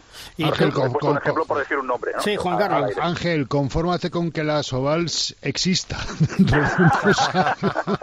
de, eso, de, eso hablaremos ahora. ¿Qué, ¿Qué, balance hace esto de la temporada, pues, Juan Carlos? Eh, mira, yo me uno a la reivindicación y al, y al homenaje de, de Javi de, bueno, por recordar a jugadores que dejan el balonmano en activo, como es eh, Camino, Moyano, Chispi, eh, que nos han dado muchísimas, muchísimas horas de, de alegría.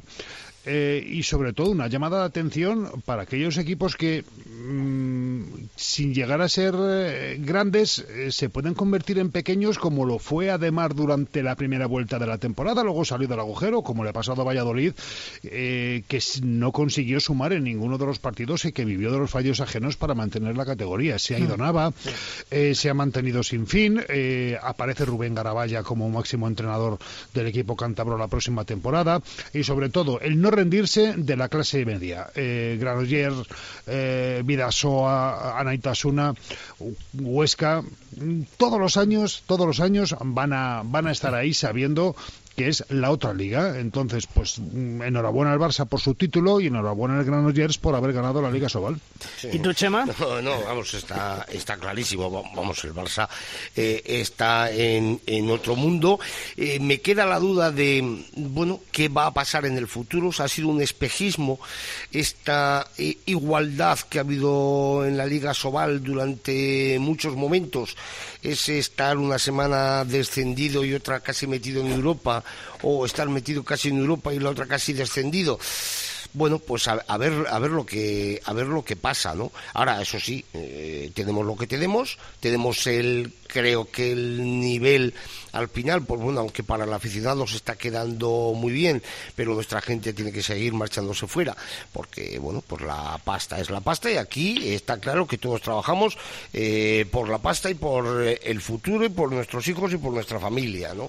Y entonces, pues bueno, pues ahí lo, lo seguimos teniendo muy claro, muy crudo y por desgracia muy negro. Por cierto, antes de que se me olvide, quería dar las gracias a todos los oyentes, dado que los datos de audiencia del programa de Rosca desde el pasado mes de noviembre, la verdad es que son muy buenos. Hemos ido creciendo mes a mes. Parece que la audiencia ha agradecido ese pequeño cambio que se produjo en el programa.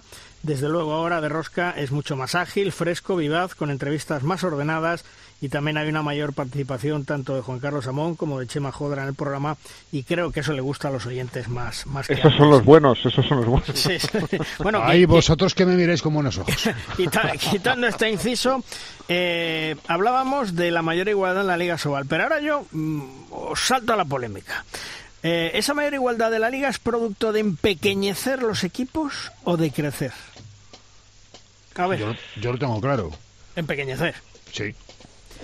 A ver. A mí, me, parece que hemos el nivel medio de la Liga Sobal en cuanto a calidad eh, que viene, naturalmente acompañada por una peor gestión económica después de dos años muy difíciles eh, y de la dificultad para encontrar pequeños patrocinadores, que sigue siendo de lo que viven la mayor parte de los clubes. Si descontamos, como dice Pedro Sánchez, el dinero público, mm, que a ver cuando sean Asobal de verdad, de liga profesional, cómo van a gestionar ese dinero público. Tengo unas ganas locas de verlo.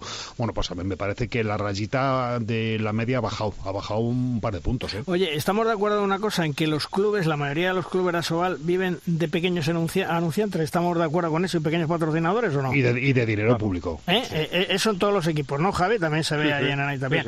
bueno, pues, ¿cómo es el último programa? Mira, os lo voy a contar. Hay, o hay, sí, sigue, porque sigue trabajando, un Lumbreras directivo de la Soval que tenía pensado que desaparecieran todos los patrocinadores pequeños para que hubiera uno muy grande, muy grande, muy grande y que diera dinero. Pusieron el grito mm, en el cielo, pues muchos equipos, porque precisamente vienen de ellos. Afortunadamente siguen con esos pequeños patrocinadores porque el que quería quitar todos los patrocinadores pequeños que desaparecieran y traer uno muy grande que ni lo ha buscado, ni lo ha encontrado, ni lo tiene, pues todavía no, no está en, en, el cielo escrito quién va a ser ese patrocinador. Pero eso sería un suicidio, ¿eh? yo desde luego lo veo así, no sé cómo lo interpretaréis vosotros. ¿Cómo repartes el dinero claro. de, un, solo patrocinador? ¿Cómo lo ponderas? Vamos a ver. Claro, pero si es que SACIR se va y SACIR está pagando 200.000 euros al año y se va SACIR de cara a la próxima temporada. Dicen, dicen la, en los mentideros de los humanos, no, la Soval ya tiene un patrocinador para el año que viene. Vamos a ver, si la Soval tuviera un patrocinador para el año que viene, ya lo hubiera presentado, ya hubiera dicho algo, pero ahí están callados como puertas. Pero, pero, es que estamos, yo creo que estamos confundiendo eh, eh, lo que antiguamente se llamaban socios protectores o benefactores con, con patrocinadores. Eh, muchos clubes tienen que hacer una especie de cambio en especie. Es decir, eh, hablo por Valladolid. Bueno, pues la, agencia de viajes que les organiza o la empresa de autobuses, pues tiene su representación eh, en el pabellón o en la camiseta, en el uniforme o en la sudadera, eh, pero realmente no aporta dinero. Lo que hace es que el Atlético Valladolid no gaste lo que una liga Sobal exige en materia de desplazamientos y pernoctaciones.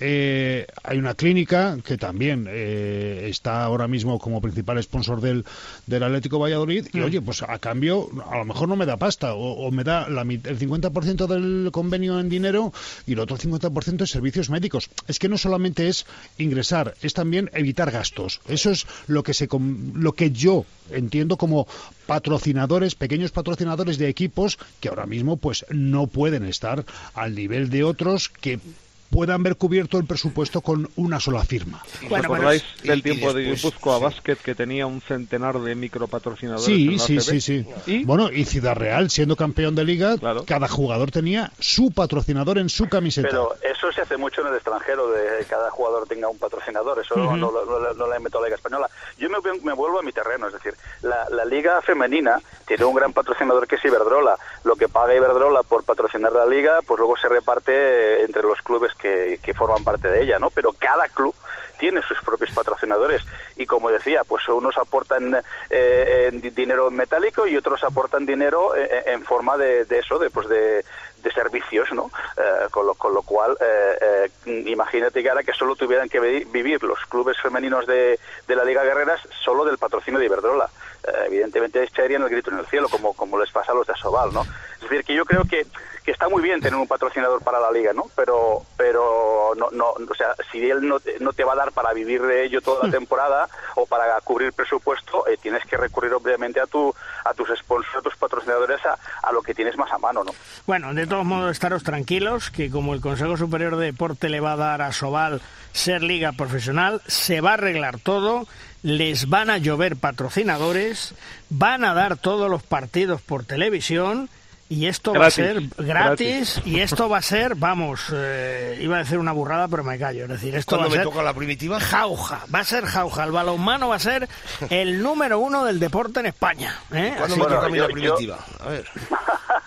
yo por alusiones te diría, yo por alusiones te diría. Luis, que, que ahora mismo ah, uno de los yo creo, ¿eh? y Dios me libre de, de, esto, ¿no? Pero hmm. eh, que uno de los principales, eh, mm, digamos, eh, handicaps que tiene Asobal es la visibilidad. Es decir, yo recuerdo cuando la Asobal salía por televisión española, la época buena de, de Luismi, pues que todo el mundo sabía a las horas donde se daba un partido de balonmano y sabía dónde acudir a, poderlo ver, ¿no? Ahora cuesta mucho visibilizar balonmano en televisión, más allá de los streamings que puedas pillar o, de un partido puntual que te pueda ofrecer un, operador, ¿no? Eh, pero la, audiencia tiene que estar acostumbrada a, encontrar ese producto eh, en alguna plataforma, ¿no? Es decir, nosotros, por ejemplo, los viernes a las 9 de la noche, inicialmente, pues si no puede ser a las 9 se dice que es el sábado, pero como mínimo, y si no, en directo en, RTV Play, pero la gente sabe dónde ir a ver el partido de la Liga Femenina, ¿no? pues yo creo que Asobal tendría que ir un poquito por ahí, ¿no? Es decir, tener, tener también visibilidad mediática, ¿no? a nivel televisivo, porque al fin, a fin de cuentas es lo que, lo que la gente quiere, ¿no? O sea, lo que quiere, lo que demanda el telespectador, ¿no? Sí, un sábado a las 12 es una magnífica hora para que la gente mm, se pegue a la televisión para ver el balonmano después, de, después de toda la semana currando. Y los niños que dejen de hacer competiciones deportivas para ver la televisión, mm. ¿eh? porque las horas. Pero bueno, en fin, insisto, con la liga profesional se va a arreglar absolutamente todo. ¿eh? Eh, yo el otro día hablaba con un directivo y le decía, hombre, mm, tenéis que estar contentos. Vais a ser liga profesional. Respuesta, para mí como si se van a la playa. Así me dijo. ¿Eh? Pues queda todo dicho. Vale. Eh, un directivo de un equipo asobal, ¿eh? y, y, bueno, pues eh, mi visión de la liga profesional, yo no sé si lo veis, pues que esto lo, van a coger, no sé lo que va a pasar, algunos se convertirán en sociedad anónima deportiva, eh, yo creo que no va a ser ya, en Ya no, es, ya no es obligatorio, por cierto. Pero lo ¿eh? pueden hacer, lo pueden sí, hacer. Sí, lo pueden hacer, pero no es obligatorio. No, no es obligatorio, tampoco eh, es obligatorio que los directivos pongan el 15% de aval del presupuesto, pero como esto, ya lo dije el otro día, se ha convertido en una cuestión política, de un altísimo cargo del gobierno, que de balonmano de deporte no tiene ni puñetera idea, pero es un bailón tremendo. Y, bueno, pues estamos donde estamos. Y desgraciadamente en este país eh, quien tiene que tener criterio, quien tiene que mandar, quien tiene que saber sobre su cargo, pues no tiene ni puñetera idea. Y así nos va. De todos modos, insisto, yo creo que la Liga Sobal en un par de años, si no se hacen bien las cosas, eh, nos puede dar un gran disgusto porque esto es un pasito más hacia un precipicio. Yo lo veo así, no sé si vosotros lo interpretáis así o sois más optimistas. No, a mí lo que me da miedo mucho, lo que, lo que me da mucho miedo, mejor dicho, es que los clubes se centren solo en sus primeras plantillas y olviden sus categorías de formación. Es lo que me da mucho miedo. Eh, ¿Vosotros creéis que la solución es la liga profesional, Javi, eh, Ángel? No, no lo sé, no sé, pero lo que quiero es que sea un poco... No quiero no quiero creer lo que tú temes que, pueda llegar. Ojalá no se produzca Ojalá me equivoque. Ojalá me equivoque. Y, y en contestación al último que acaba de apuntar Juan Carlos, eh, afortunadamente todavía hay clubes, yo voy a defender el mío, que aún saben lo que hacen y, por ejemplo, la cantera de Anaitasuna acaba de celebrar el Campeonato de España infantil y en femenino, por ejemplo, y, más resultados importantes. Pues que no se olvide nunca la cantera. Pero si, es que, si es que al final, eh, Javi, eh, el balonmano en España vive por clubes como el que tú tienes ahí como la Anaitasuna, porque si fuera por otras circunstancias, esto estaría ya más que liquidado. Sí, bueno, eh, que no quiero que sea solamente la comparación de lo que yo de lo que yo he vivido y donde me he criado deportivamente pero que ojalá ojalá esto se mantenga ¿no? en muchos más sitios. Y, luego también es verdad que, que a ver eh, si tienes un, filial eh, a ver ha, habido casos esta temporada con, con el Barça y, el tema famoso de la alineación indebida y cosas así que tienes que también que saber potenciar. Es decir mm, ¿Cómo, cómo, cómo consigues eh, proteger el salto de, un jugador del B al primer equipo? Uh, es decir, que a mí me parece eh, que bueno que, tiene que haber una normativa, ¿no? Eh, y que se tiene que respetar y cumplir y que es para todos igual, ¿no? Pero en relación a lo que decías del profesionalismo, de si dentro de dos años, a ver, yo siempre quiero pensar que, que va a estar la federación al rescate, ¿no? Es decir, que no, no, va a morir el, balonmano masculino como tal, la liga masculina de balonmano en España. a lo mejor no se llamará Sobal, pero, pero quiero decirte que, que, la federación ya ha dado pasos para, para poder eh, tener, eh, no te el control absoluto, pero, pero parte del control para que, para que no se, escape de las manos, ¿no? Hombre, hombre Ángel, es, que te, es que te voy a decir una cosa, que no se olvide la gente de Asobal que aunque sea en liga eh, profesional, como le pasa al fútbol, como le pasa al baloncesto y como le puede pasar a otros deportes, tiene que tener obligatoriamente un convenio firmado con la Federación Española. Correcto, correcto, correcto. Pero, pero oye, una, una cuestión. Eh, ¿Vosotros creéis que... Has mentado al fútbol, Luis. Sí. ¿Vosotros creéis que sería justo, que sería justo que si ahora la Liga de Fútbol Profesional como entidad privada peta, la federación se hiciera cargo de los 600 millones de deuda que tiene el Barça? Pues vamos a ver, la federación tendría que coger las riendas. o, otra cosa. O decirle al Barça, usted no puede participar hasta que no esté a cero. vamos, a ver. vamos a ver, Luis, que ha habido clubes que han estado a punto de desaparecer y han tenido que eh, agarrarse a la ley concursal para poder sobrevivir y pagar a sus proveedores. ¿Estamos jugando en las mismas condiciones? No, no, no porque el Barça es el Barça y al Barça no le pueden dejar caer, así de claro te lo digo. Pues Está más claro el agua. Pues, pues, a mí. Claro, o sea, esto es así. Yo, a mí borrame de la lista que rompo carne. Ya. Vale, y ahora eh, os hago una pregunta. ¿Y en esta liga profesional de Asobal, quién va a hacer de Tebas?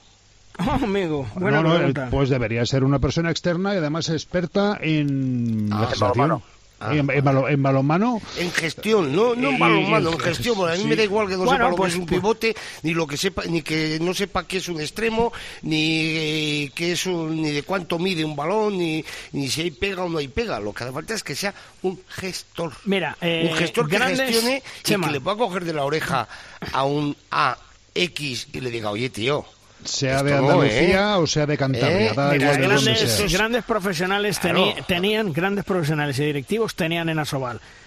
Joan Marín, Ricard Jos, Xavier Callahan. Xavier Callahan, ya no están. Nos hemos traído, bueno, nos hemos traído, no, se han traído a un amiguito de Santander y se han traído, eh, como director general, con todos mis respetos, a una persona que proviene del mundo del tenis, ¿vale? Es decir, mm, de balonmano controla un montón. Entonces, bueno, con esta con este diseño que tenemos, pues a lo mejor nos traen como Tebas a un tío que viene del mundo del boxeo, que viene del hockey hierba, porque estos son así. Porque esto lo único que le interesa es qué hay de lo mío y cuánto me llevo para mi club. Que yo a lo que me refiero es que si generan eh, finalmente una liga de ámbito profesional y las cuentas no salen, no puede estar luego mamá federación con la pasta de todos a rescatar incompetencias ajenas. Lo que pasa es que la federación tendrá que coger las riendas y tendrá que intentar sanear a nivel de buscar patrocinadores, etcétera, etcétera, pero quien es el último responsable es la federación. ¿Qué pueden conseguir con esta liga profesional? Pues muy sencillo, que si a la hora de firmar un nuevo convenio eh, yo que te cobro 125.000 eh, euros por dejarte los derechos de la Liga Sobal, pues como eres Liga Profesional te voy a cobrar los 150. Por ejemplo, ¿no? Estoy poniendo ejemplo. Es decir, esto no va a ser tan fácil. Y los clubes que, no van a... Yo creo que profesionales para ir en flegoneta los fines de semana a disputar los partidos eh, y en fin... Ah, esa es otra cosa. Se acabará el dinero en B, ¿no? Porque este año se han hartado, se han hartado de pagar el dinero en B incluido alguno que vino de fuera que se ha llevado 6.500 euros al mes por jugar para salvar a un equipo del descenso. En B, ¿eh? todo en B. Y esos son los que quieren ser liga profesional. Dar el ejemplo. En fin, compañeros. Eh, Javi, que gracias por estar con nosotros. Descansa este verano y nos escuchamos en septiembre. Un fuerte abrazo. Igualmente, lo que nos dejen. Lo que nos dejen, efectivamente. Y tú también, Ángel. Descansa, disfruta del verano Toma fuerza, recupérate y ya en septiembre volvemos a la lucha y volvemos a hablar. Así que un fuerte abrazo, Ángel. Pues muchas gracias, saludos a todos y bueno, pues eh, ahí estaremos al pie del cañón cuando regresemos. un fuerte abrazo, hasta otro día. Igualmente, chao. Un abrazo, chicos. Un abrazo, buen verano.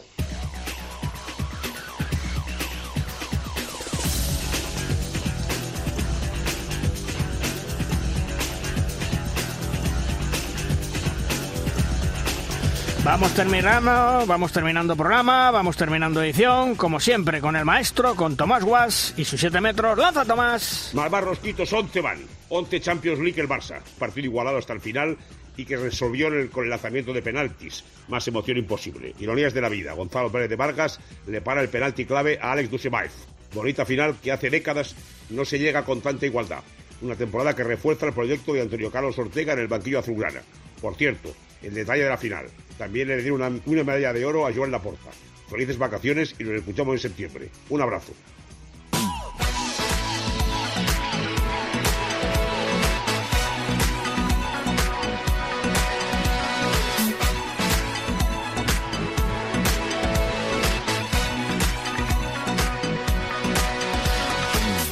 Terminamos, finalizamos la decimosegunda temporada en Derrosca. Quiero dar un cariñoso y afectuoso agradecimiento a todos mis compañeros, colaboradores, tertulianos que han estado durante todo el año en Derrosca. Gracias de corazón por su aportación, su generosidad. Luis Mi López, Ángel Regueira, Javierizo, Ángel Cárceles, Vicente Soler, Ángel Sandoval, Manuel Espadas, Fernando López Hervás, Pablo Barrantes, Paula San Esteban, Rubén Garaballa, Pablo Cacheda, Manolo Laguna, Jorge Dueñaz, Alberto Suárez, Falo Méndez, Tony García, Víctor García Pillo, Alfredo Domínguez, Iñaki de Mújica, Fernando Urra, Anselmo Ruiz de Alarcón, Zupe Quisoain y a mis verdaderos amigos y compañeros de fatiga que son Juan Carlos Amón y Chema Jodra, que siempre están a mi lado, sin olvidarme de esa gran productora que cuida hasta el último mínimo detalle de la producción y la intendencia del programa a la perfección, como es Belén Díaz de Arce. Ahora pues toca pensar de cara a la próxima temporada las novedades que os podemos ofrecer. Te llevo dando vueltas a la cabeza mucho tiempo, muchas cosas, espero que os gusten. Está claro que en Derrosca para la temporada 22-23 eh, pasa lo mismo con los equipos. Habrá novedades con la incorporación de relevantes firmas dentro del mundo del balonmano que os gustarán, completarán este prestigioso, acreditado y extraordinario elenco de colaboradores y tertulianos que tiene el programa de Rosca. Juan Carlos, felices vacaciones Feliz verano y en septiembre nos volvemos a escuchar. Pues eh, lo primero, muchísimas gracias por contar conmigo un año más. Eh, ha sido para mí y es para mí un honor que mm, eh, formar parte de esa lista absolutamente excelsa de colaboradores y comentaristas que has, que has enumerado. Y por último, decirle a nuestros amigos, oyentes y a vosotros que este verano, con prudencia, pero cada vez menos que disfrutéis, que nos lo hemos ganado. Efectivamente. Un fuerte abrazo, Juan Carlos. Otro muy fuerte. Chema, lo mismo, a disfrutar del verano, a recuperar fuerzas y, a volver en septiembre con, con mucho ánimo y a por todas como siempre, Chema copio y pego todo lo que ha dicho Juan Carlos, todo lo que has eh, dicho tú y bueno, pues un verano para todos y que disfrutemos y descansemos y en septiembre veremos a ver qué pasa con la Soval, profesional, no profesional, amateur, Dios proveerá. Veremos a ver. Un abrazo para todos. Chema, cuídate, un fuerte abrazo, amigo. Hasta siempre, hasta luego. Y a todos vosotros, pues os deseo un buen verano, que lo disfrutéis. Nos vemos, nos escuchamos a primeros de septiembre. Volveremos, eso sí, con la misma fuerza, el mismo empuje, la misma ilusión para contaros todo lo que pasa en el mundo del balonmano porque no lo olvidéis, vosotros sois los verdaderos protagonistas, los que merecéis la pena, los que nos dais la energía para continuar, el esfuerzo, el trabajo que hacemos todos los días. Gracias por estar siempre ahí. Ser felices. ¡Adiós!